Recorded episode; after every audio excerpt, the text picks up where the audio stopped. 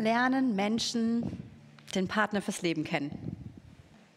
Eine aktuelle Umfrage sagt zuerst über Freunde, dann im Internet und als drittes auf Festen.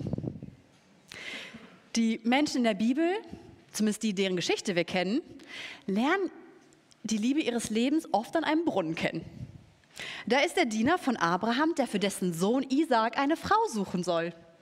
Und wo findet er sie? An einem Brunnen. Rebekka. Da ist Jakob, der, nachdem er seinen Bruder betrogen hat, flieht und einen Brunnen auf seine zukünftige Frau trifft. Rahel. Da ist Mose, der aus Ägypten flieht und an einem Brunnen eine Frau verteidigt. Sie wird seine Frau, Zippora. Und dann ist da Jesus, der an einem Brunnen auf eine Frau trifft und sie findet durch ihn die wahre Liebe. Die Szene. Ein Brunnen, definitiv größer als der hier. Ein Brunnen, abgründig tief und weitreichend in die Geschichte. Der Jakobsbrunnen. Eine Frau von zweifelhaftem Ruf, verletzt, neugierig, sehnsüchtig. Jesus, bittend, schenkend, liebend.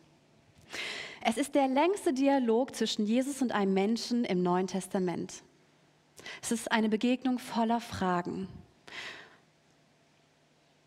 Und heute ist Raum für Fragen. Was ist deine Frage, die du vielleicht gerade hast an das Leben? Oder an dich selbst? Hat dich die Woche bewegt?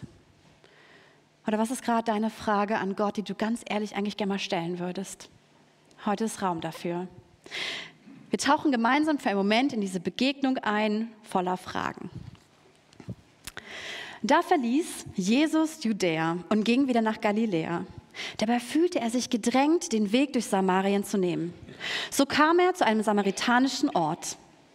Er lag in der Nähe des Grundstücks, das Jakob einst seinem Sohn Josef vererbt hatte. Dort ist auch der Jakobsbrunnen.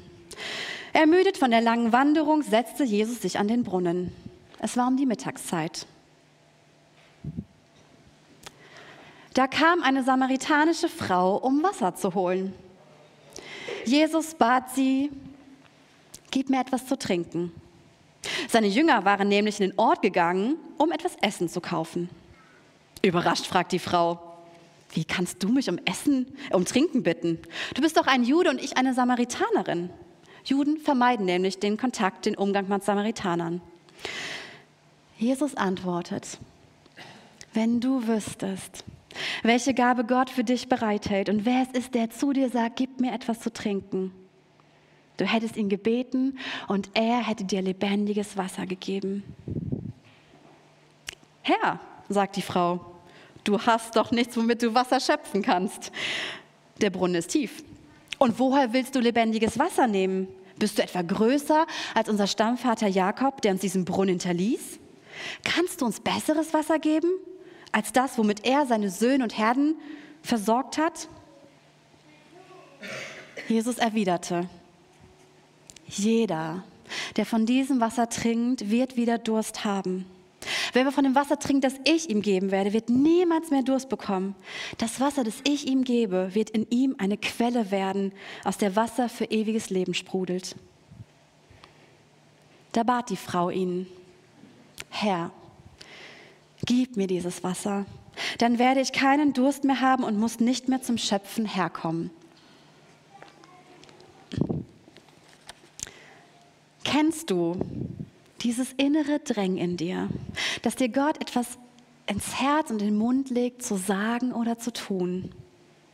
Und du eigentlich, wenn du ehrlich bist, gar nicht anders kannst. Es lässt dich nicht mehr los. Ein Gedanke, ein Wort, ein Mensch, ein Gebet. Es ist oft Gottes Art und Weise, zu uns zu reden, indem uns innerlich etwas drängt.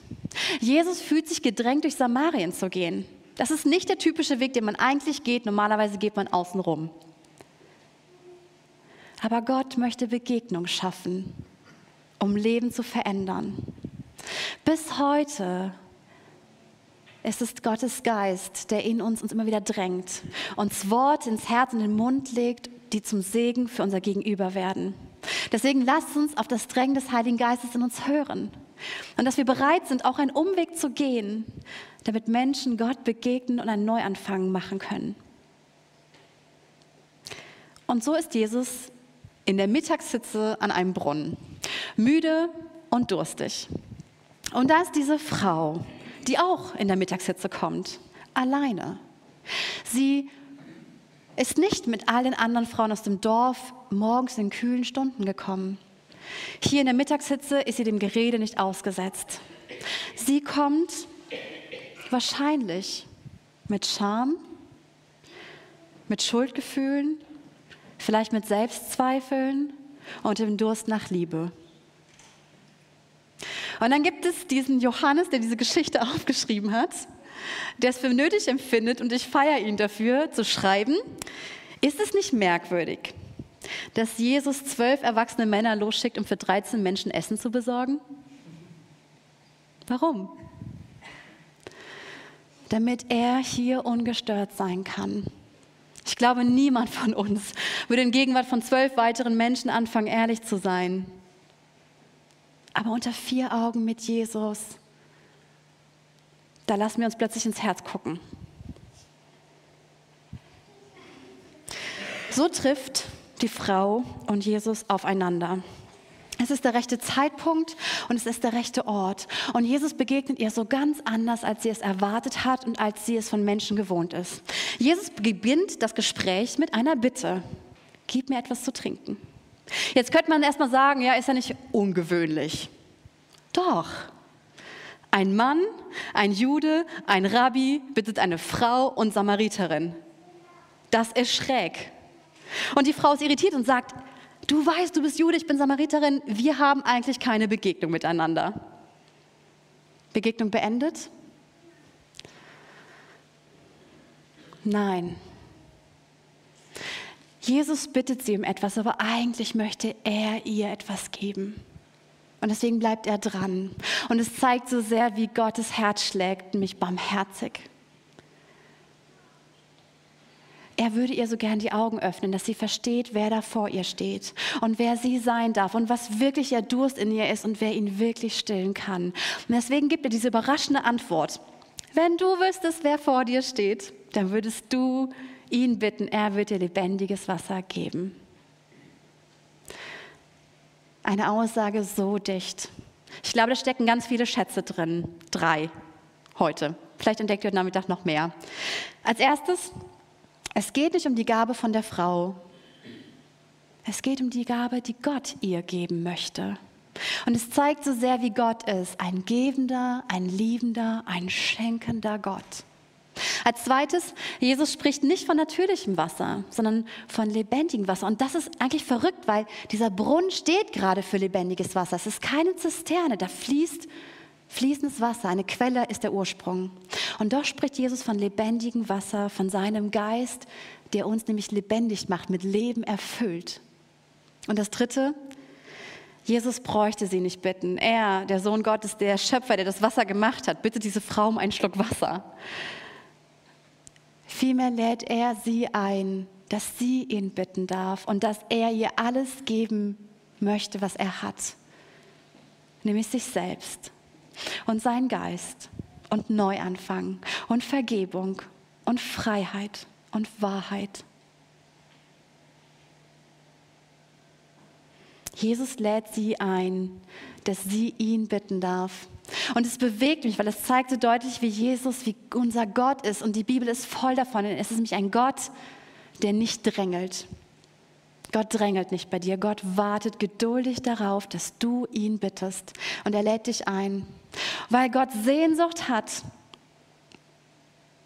dass du ihn bittest und dass er dir nicht nur ein bisschen helfen darf, sondern dass er dich verändern darf. Und ich frage mich manchmal, und ich möchte heute die Frage mit euch teilen, wenn ich ehrlich mit mir selber bin und an die Herausforderung denke, die ich gerade habe, oder an meine Probleme oder meine Not oder das, was mir gerade schwer fällt, gehe ich dann zu Jesus und bitte ihn, dass er mir ein bisschen hilft? Oder bitte ich das, wozu er mich einlädt, dass er mich verändern darf? Diese Frau, ich finde sie sehr mutig, ist irritiert von dieser Antwort und überrascht und sie ist neugierig und sie stellt ihm eine Frage und lässt sich aber in Frage stellen auch. Sie sagt, womit willst du das denn hier schöpfen? Und woher hast du das eigentlich?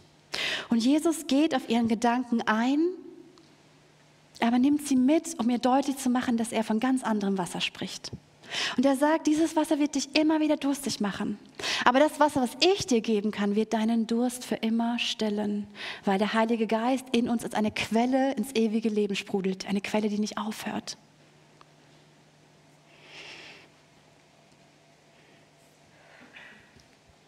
Mich bewegt das. Ich glaube, egal wie lange wir schon mit Jesus unterwegs sind, einige von euch, die mir große Vorbilder sind, sind sehr lange schon mit Jesus unterwegs. Aber ist es nicht faszinierend, dass Jesus uns mit seinem Geist beschenken möchte, der uns befähigt, all das zu erfahren, was Jesus uns geben möchte? Und ewiges Leben bedeutet so viel und ich glaube, bis heute kann man das nicht wirklich in Worte fassen. Ewiges Leben ist zuallererst, Jesus zu kennen, wirklich zu kennen, nicht mit dem Kopf, sondern mit allem, was wir sind. Und ich glaube, Jesus zu kennen heißt ihm nahe zu sein ihn zu hören und zu spüren und zu sehen. Und ewiges Leben bedeutet, durch Jesus Gott als himmlischen Papa zu kennen. Nicht irgendein Gott da oben. Und ewiges Leben bedeutet, dass Jesus in mir leben darf. So richtig. Und ewiges Leben bedeutet, dass er mich mit seinem Frieden und seiner Freude beschenken darf, die ich niemals wieder verlieren kann, weil der Heilige Geist in mir als Quelle sprudelt und mich immer wieder neu damit beschenkt. Diese Frau hat so viel von Jesus Worten im Kopf und Herz verstanden, dass sie nun, finde ich, sehr mutig bittet, Herr, gib mir dieses Wasser. Und doch merkt man ihre Antwort, dass sie noch nicht verstanden hat, worum es hier wirklich geht. Denn sie hofft, dass dieses Wasser, das Jesus ihr gibt, so ihren Durst stillt, dass sie nicht mehr zu diesem Brunnen gehen muss und so nicht mehr diesen Menschen meiden muss und das ganze Gerede. Der Beginn dieser Begegnung zeigt zutiefst, dass Gott, und das steht von der ersten Seite bis zur letzten Seite in der Bibel, dass Gott ein Gott ist, der immer zuerst den Schritt auf uns zugeht. Jesus geht auf diese Frau zu. Gott sucht uns, dich. Und er möchte sich zeigen, wer er ist und wer er für dich sein möchte, weil er möchte, dass du in Beziehung mit ihm trittst. Und seine Bitte lässt mich bitten, seine Bitte damals, gib mir einen Schluck zu trinken, lässt sie bitten, gib mir dieses Wasser. Und seine Bitte vielleicht auch heute noch an uns, folge mir nach. Oder kommt her zu mir, alle, die ihr mühselig und beladen seid. Ich will euch erquicken, will euch Ruhe geben. Lässt mich bitten, ja Jesus, bitte gib mir das, was du mir geben möchtest. Der Höhepunkt dieser Geschichte. Jesus antwortet auf ihre Bitte, Geh und hole deinen Mann hierher, sagt Jesus.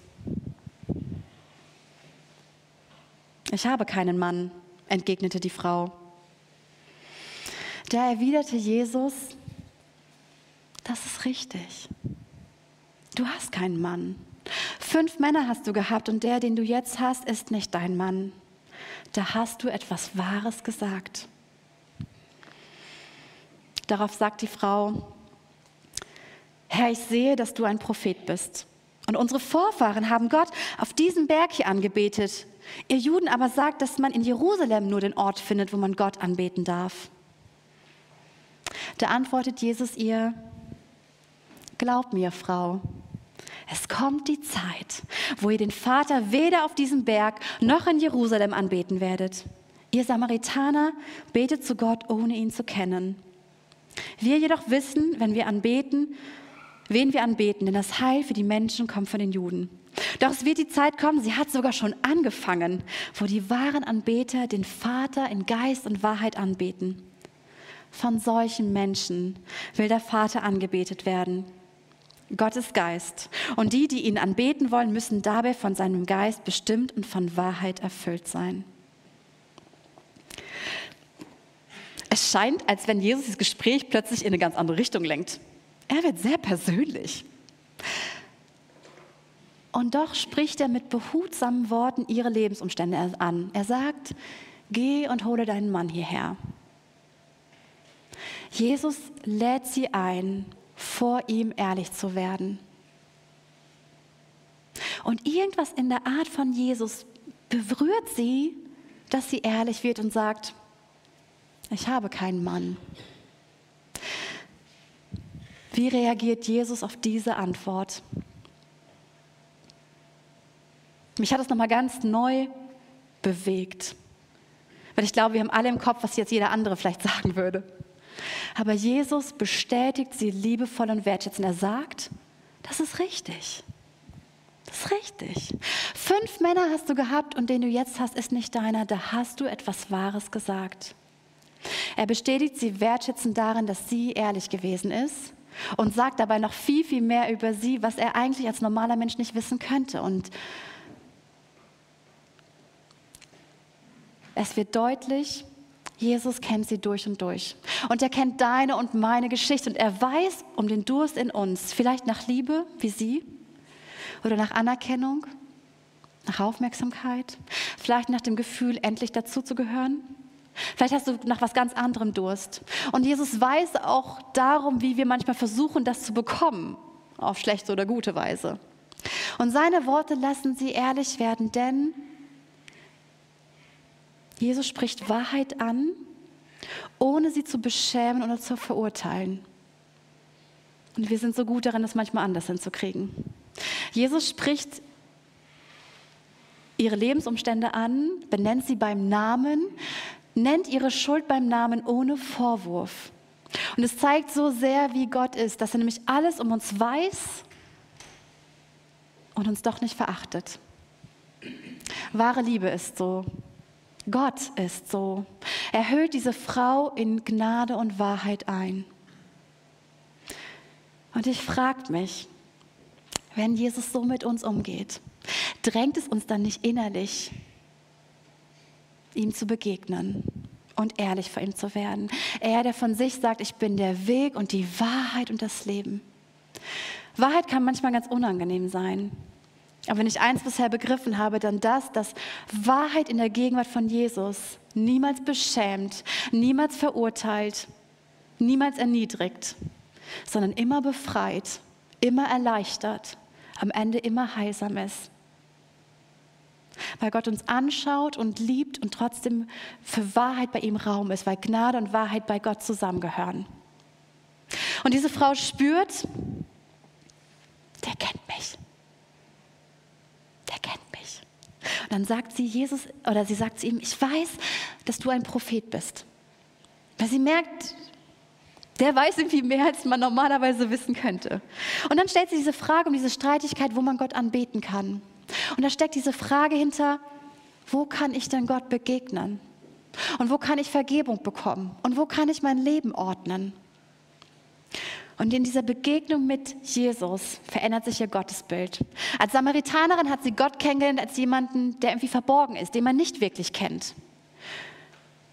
Die Juden kennen Gott mit Namen, Yahweh, und sind in seinen Dienst gestellt. Und jetzt sagt Jesus zu ihr, es wird die Zeit kommen, sie hat schon angefangen, dass Menschen Gott als Vater in Geist und Wahrheit anbeten werden. Das ist ein Riesenunterschied. In diesem einen Satz steckt so viel drin. Jesus lässt uns erkennen, dass wir, wir, die wir hier sitzen, und alle, die diese Begegnung gehört und schon gelesen haben, dass wir Gott nicht als allgemeinen Gott anbeten. Irgendjemand, irgendwo, irgendwer, sondern dass wir ihn als Vater anbeten dürfen dass wir durch Jesus, wenn wir Jesus kennen, Gott als Vater kennenlernen, der liebt, der berührt, der für mich ist, der mich nicht verurteilt, zu dem ich gehören darf. Und dass wir durch Jesus Kinder Gottes werden und dass wir dann seinen Geist bekommen, der uns immer wieder bezeugt, so heißt in der Bibel, dass wir Gottes Kinder sind und dass wir so in Geist und in Wahrheit Gott anbeten werden. Gott anbeten Gott begegnen, geschieht, seit Jesus für uns gestorben und auferstanden ist und seinen Geist geschenkt hat, überall. Gott möchte nicht an einem bestimmten Zeitpunkt, zu einem bestimmten Ort auf eine ganz bestimmte Weise angebetet werden. Gott sehnt sich danach, von Menschen angebetet zu werden, die seine Kinder sind und die ihn als Vater kennen. Und dann werden wir ihn in Geist und in Wahrheit anbeten. Wir sind eingeladen, vor Gott ehrlich zu werden, weil Gott zusagt, dass seine Wahrheit immer frei macht. Und dass wir dieses Geschenk und Privileg haben, seine Kinder zu sein und Gott als Vater kennenzulernen. Und das ist dieser große Unterschied. Dann kommt das Finale.